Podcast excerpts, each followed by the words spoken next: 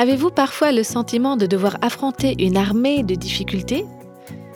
Aujourd'hui, nous avons pour vous un message d'espoir. Dieu aura la victoire et ses ennemis seront vaincus. Quand la vague d'invasion ennemie arrive, Dieu se lève pour l'arrêter. Le nom, la croix de Christ, l'évangile et la vérité divine sont plus puissants que tous les chars, toutes les armes les plus redoutables, que toutes les idéologies, les philosophies, les puissantes armées, les fausses religions. Dieu est le vainqueur. C'est lui le champion. La bataille est entre ses mains. Vous écoutez Réveille nos cœurs. Lors du podcast précédent, on a commencé à regarder la vie de Déborah dans le chapitre 5 du livre des juges. C'était le premier épisode d'une courte série nommée Déborah, une femme engagée dans la bataille. Et aujourd'hui, nous écoutons la seconde partie. J'espère que ce message va vous encourager à accepter courageusement l'intégralité du plan que Dieu a pour votre vie.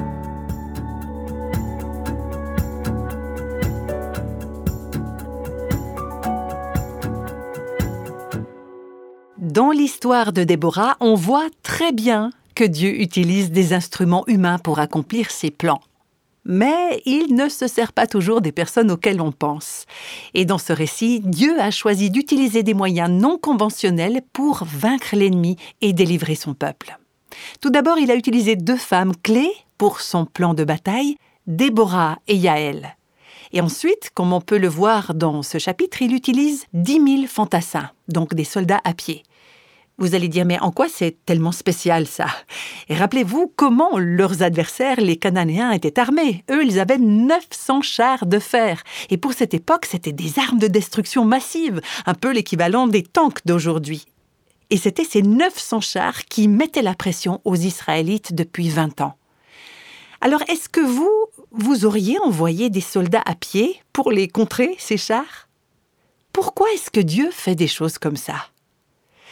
Pour que la gloire lui revienne à lui seul et pour que son peuple ne se glorifie pas en disant des trucs du genre ⁇ Ah, on a gagné parce qu'on a un grand général qui a mené la bataille et qu'on a beaucoup d'armes très très performantes ⁇ Ce n'est pas ce qui s'est passé dans cette histoire.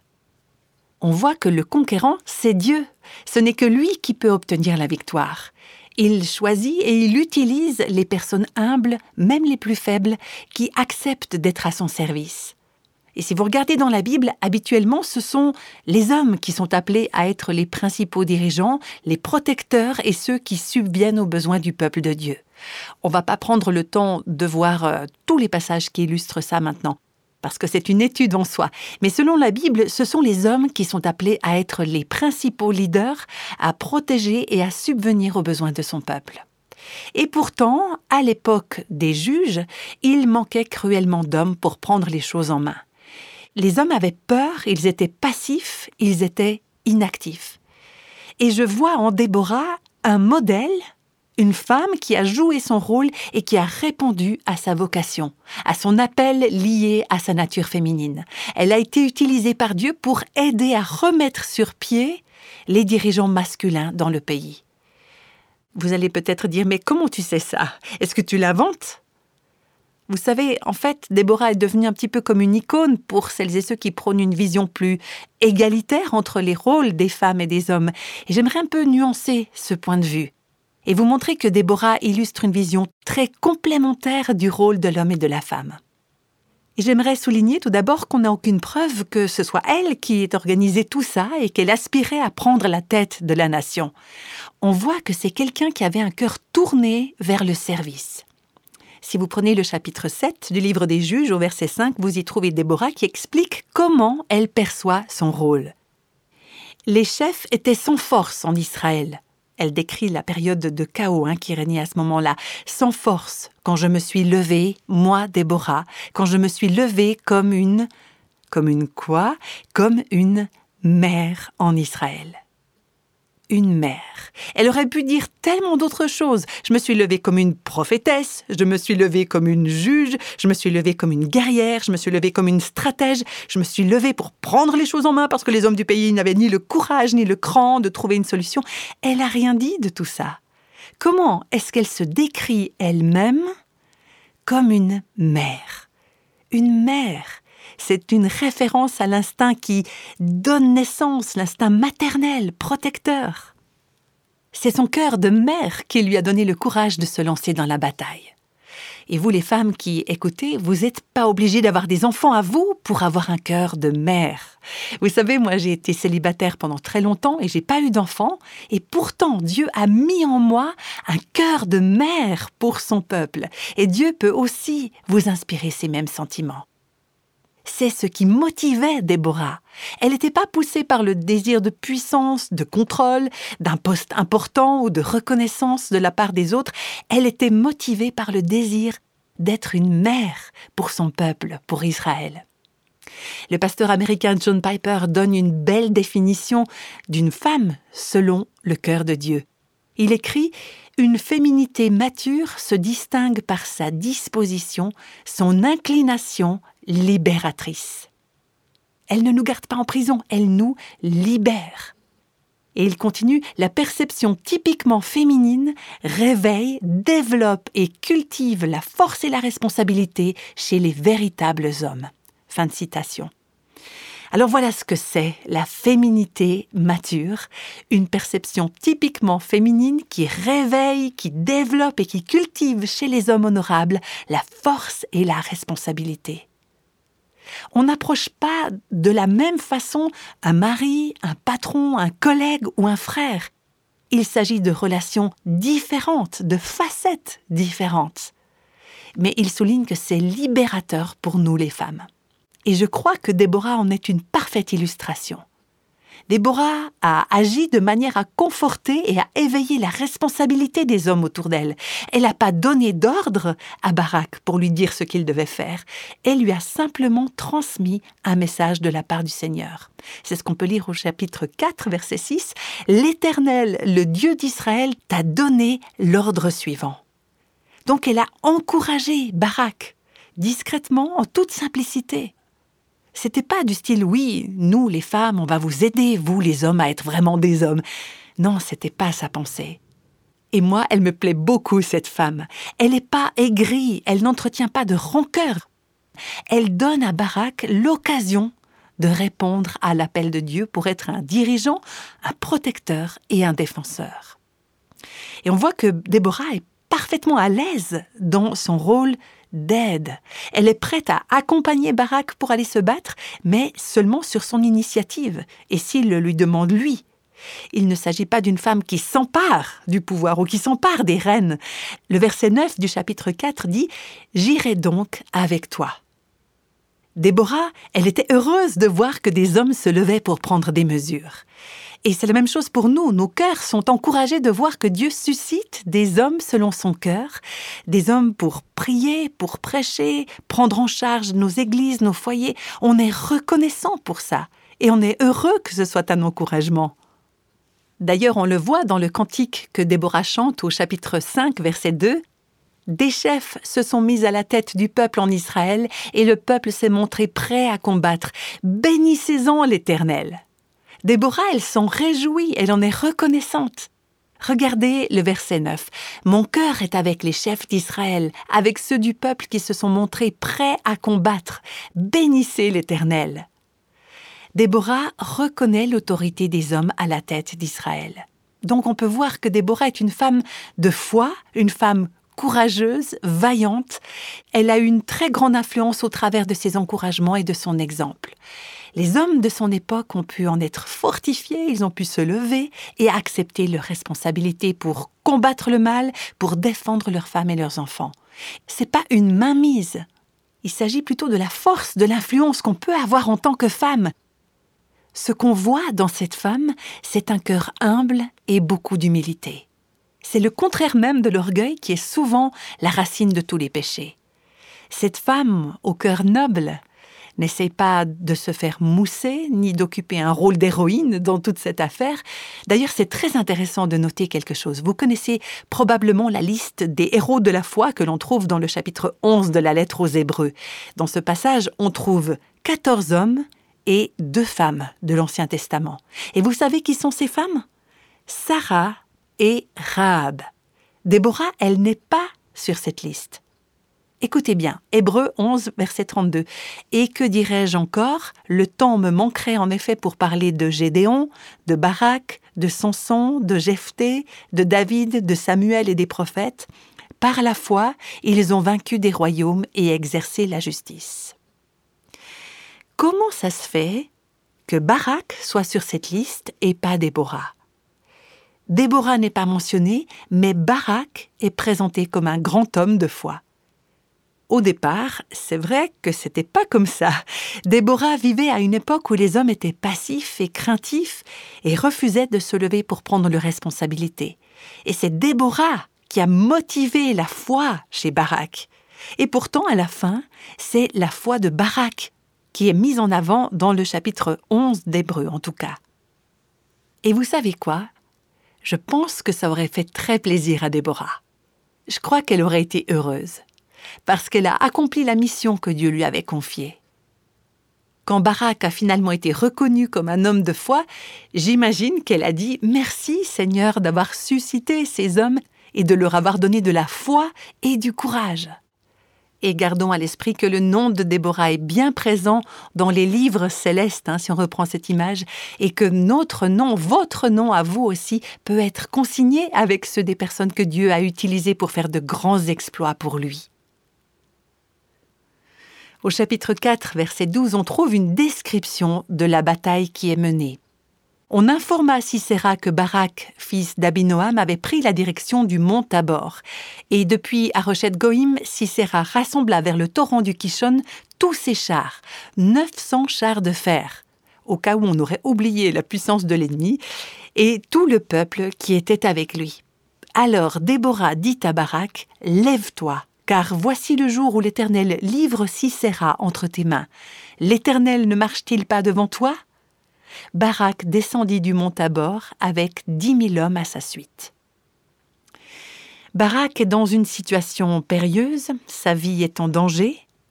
Et qu'est-ce que fait Déborah alors? Elle se présente pour l'encourager avec les promesses de Dieu. Nous, on connaît la fin de l'histoire. Mais ce que Barak voit, lui, c'est que ces 900 chars de fer vont écraser ces 10 000 fantassins. Mais il s'arme des promesses bibliques. Qui est-ce qui est venu l'encourager avec ces paroles d'espoir? C'est une femme de foi. Elle l'encourage à l'aide des promesses divines pour l'inciter, le pousser à aller de l'avant par la foi. Vous savez, vous les femmes qui m'écoutez, les paroles d'une femme peuvent inspirer, encourager et raviver la foi des hommes qui nous entourent, que ce soit nos maris, nos fils, nos responsables d'église et tant d'autres hommes encore. Arrêtons de dire que les hommes sont passifs et qu'ils ne prennent pas d'initiative. Soyons nous-mêmes des femmes courageuses, humbles et prononçons des paroles qui édifient, qui construisent au lieu de détruire. À Réveille nos cœurs, on reçoit des témoignages comme celui de Kim, cette femme qui a courageusement et en toute transparence partagé comment elle avait émoussé la masculinité de son mari jusqu'à ce que cet homme, qui était courageux auparavant, se soit tout simplement étiolé. Et bien trop souvent, je crois, nous, en tant que femmes, nous avons par nos paroles et par nos attitudes, saper le courage, la foi et la masculinité des hommes qui nous entourent. Est-ce que c'est pas vrai? Vous pensez pas que ce serait une bonne idée d'arrêter ce fonctionnement et de le remplacer par des encouragements, par des paroles de foi? Vous me direz peut-être oui, mais mon conjoint, c'est pas un battant, c'est pas un guerrier. Mais est-ce que vous croyez pas que Dieu peut en faire un guerrier et remplir son cœur de foi? Vous me répondrez peut-être, mais vous n'avez pas idée, il est irrécupérable. Mais vous croyez vraiment que votre mari est hors d'atteinte pour Dieu? Vous croyez que quelqu'un puisse être un cas irrécupérable pour Dieu? Dieu nous rachète, toutes et tous. Et ce monde est tellement empreint de méchanceté que c'est une véritable bénédiction de pouvoir être racheté par lui. Vous savez, il y a certains hommes qui sont tellement, tellement patients avec des femmes intrigantes qui essayent de les contrôler, de les manipuler, ou encore qui cherchent à avoir toujours raison. Dieu a pitié de ces hommes qui doivent vivre avec de telles mégères. Et là, avec Déborah, on a une femme qui est un modèle d'encouragement. Écoutez le résultat de ces encouragements et de la façon dont elle a inspiré Barak au lieu de l'anéantir et de l'enfoncer. Je lis au verset 15. L'Éternel mit en déroute Sisera, tous ses chars et tout le camp, et les livra à l'épée de Barak. Sisera descendit de son char et s'enfuit à pied. Barak poursuivit les chars et l'armée jusqu'à Arochet Goïm. Toute l'armée de Sisera tomba sous le tranchant de l'épée sans qu'il en reste un seul homme. C'est qui le champion, le héros de cette histoire? Eh bien, c'est pas Déborah. Et ce n'est pas Barak non plus. Mais alors, qui est-ce? Qui est-ce qui a mis Sisera et tous ses chars en déroute? C'est Dieu. Qui a vaincu Yabin, le roi cananéen, devant le peuple d'Israël? C'est l'Éternel. Dieu aura la victoire et ses ennemis seront vaincus. Quand la vague d'invasion ennemie arrive, Dieu se lève pour l'arrêter. Le nom, la croix de Christ, l'évangile et la vérité divine sont plus puissants que tous les chars, toutes les armes les plus redoutables, que toutes les idéologies, les philosophies, les puissantes armées, les fausses religions. Dieu est le vainqueur. C'est lui le champion. La bataille est entre ses mains. On peut voir dans ce passage, et c'est magnifique, comment Dieu utilise des moyens humains pour mener des combats. Il a utilisé Barak. Les soldats israélites se sont battus courageusement, mais Dieu est aussi intervenu de façon surnaturelle pour remporter la victoire. On peut lire ça au verset 20 du chapitre 5. Vous ne vous êtes probablement jamais arrêté pour réfléchir à ces versets auparavant. Écoutez bien. Du haut du ciel, on a combattu. Depuis leur parcours, les étoiles ont combattu contre Sisera. Le torrent du Kishon les a entraînés, le torrent des temps anciens, le torrent du Kishon. Alors c'est le langage de l'époque, c'est un peu mystérieux. Qu'est-ce que ça peut bien vouloir dire? Quand on étudie ce passage, on comprend que Dieu a envoyé un violent orage pendant cette bataille. Des éclairs, de la pluie torrentielle, de la grêle, de la neige fondue, bref, le torrent du Kishon a gonflé, il est sorti de son lit et il a débordé.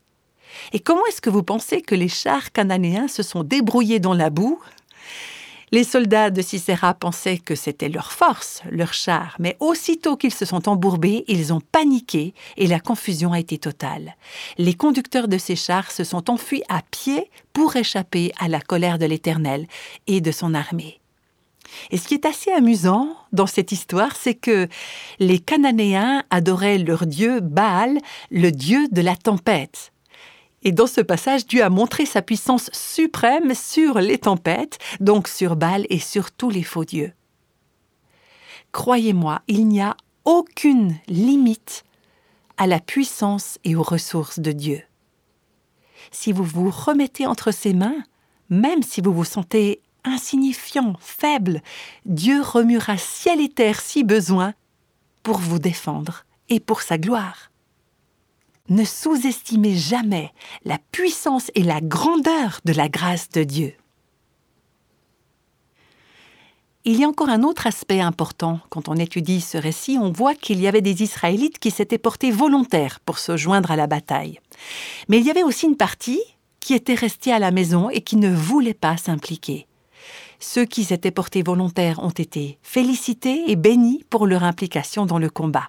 On lit par exemple au verset 11 du chapitre 5, Alors le peuple de l'Éternel est descendu vers les portes.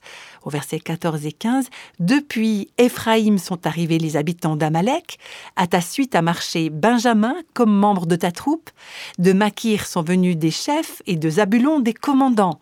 Les princes d'Issachar ont accompagné Déborah, et Issachar a suivi Barak. Et puis au verset 18, Mais Zabulon est un peuple qui a affronté la mort et Nephtali de même sur les hauteurs des champs. Ça, c'étaient les tribus qui étaient impliquées dans la bataille. Mais il y en avait d'autres qui, même si elles vivaient plus près, ne s'étaient pas portées volontaires. Et ces tribus-là, elles ont reçu des reproches. Si on continue au chapitre 5, verset 15, on lit Mais près des ruisseaux de Ruben, grandes ont été les délibérations du cœur c'est-à-dire les gens de cette tribu se sont assis et ils ont délibéré. Et je continue au verset 16. Pourquoi es-tu resté au milieu des étables, écouter le bêlement des troupeaux? Près des ruisseaux de Ruben, grandes ont été les délibérations du cœur. Ces gens avaient bien réfléchi, mais n'avaient rien fait pour changer les choses. Ils avaient préféré s'asseoir et laisser leurs frères faire face aux dangers des batailles. Et puis regardez au verset 17. Galad, dans la tribu de Gad, de l'autre côté du Jourdain, n'a pas quitté sa demeure. Pourquoi Dan est-il resté sur les bateaux? Hazer s'est assis sur le rivage de la mer et s'est reposé dans ses ports. Je continue au verset 23. Maudissez mes roses.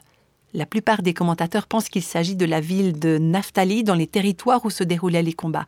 Maudissez mes roses, dit l'ange de l'Éternel. Maudissez, maudissez ses habitants, car ils ne sont pas venus au secours de l'Éternel, au secours de l'Éternel parmi les hommes vaillants. Dans son commentaire biblique, Philip Brooks dit que mes roses représentent les fainéants, les paresseux qui laissent les autres combattre, tandis que eux, ils se jettent sur le butin. Et puis il y a un autre commentateur, Matthew Henry, qui a dit que c'est la peur des ennuis, l'amour du confort et l'attachement excessif aux affaires du monde qui empêchent trop de personnes d'accomplir leurs devoirs. Eh bien, vous savez, pour moi ça a été difficile quand Dieu m'a appelé dans des combats ces dernières années. Quelquefois j'avais tellement peur que je voulais rester en arrière, loin de la mêlée, et il m'a été rappelé que c'est la peur des ennuis, l'amour du confort et l'attachement excessif aux affaires du monde qui m'empêchent d'accomplir mon devoir. Croyez-moi, Dieu n'avait pas besoin de ces tribus pour remporter la victoire. Il n'avait pas besoin de leur aide. Il avait des étoiles, des éclairs, des tempêtes à sa disposition. Mais ces gens ont manqué l'occasion de coopérer avec Dieu. Ils ont trouvé une excuse pour ne pas s'impliquer et ils ont connu la honte d'avoir regardé la bataille de loin sans rien faire. Dieu n'a pas besoin de nous, il n'a pas besoin de vous, il n'a pas besoin de moi. L'avènement de son royaume dans ce monde se fait avec ou sans vous, avec ou sans moi. Cependant, il a donné à chacune et chacun de nous une chance incroyable et c'est toute notre génération qui peut participer, être partie prenante de son action dans le monde. On a l'occasion de se mettre de son côté dans la bataille entre le bien et le mal. Et on a l'occasion en tant que peuple de mettre la main à la pâte, de prendre des risques s'il le faut, et de nous impliquer. Alors est-ce que vous allez faire partie de celles et ceux qui se lancent dans la bataille? Ou est-ce que vous allez préférer vous asseoir et jouer la sécurité? Ce n'est pas évident de répondre à cette question. Et ce n'est pas le genre de question qu'on prend à la légère. Si vous pouvez libérer un peu de temps aujourd'hui, ça vaut la peine de prendre un moment pour bien réfléchir à votre réponse. J'espère que vous allez décider de vous engager dans la bataille. En fait, c'est important pour chacun de nous de nous tenir prêts. Et une fois impliqués, il faut apprendre à être efficace. Comme Déborah, vous et moi, on peut vivre avec courage dans la poursuite des objectifs divins. La prochaine fois, nous verrons comment se termine cette histoire de Déborah. Je vous donne donc rendez-vous pour ce troisième épisode avec Réveille nos cœurs. À tout bientôt!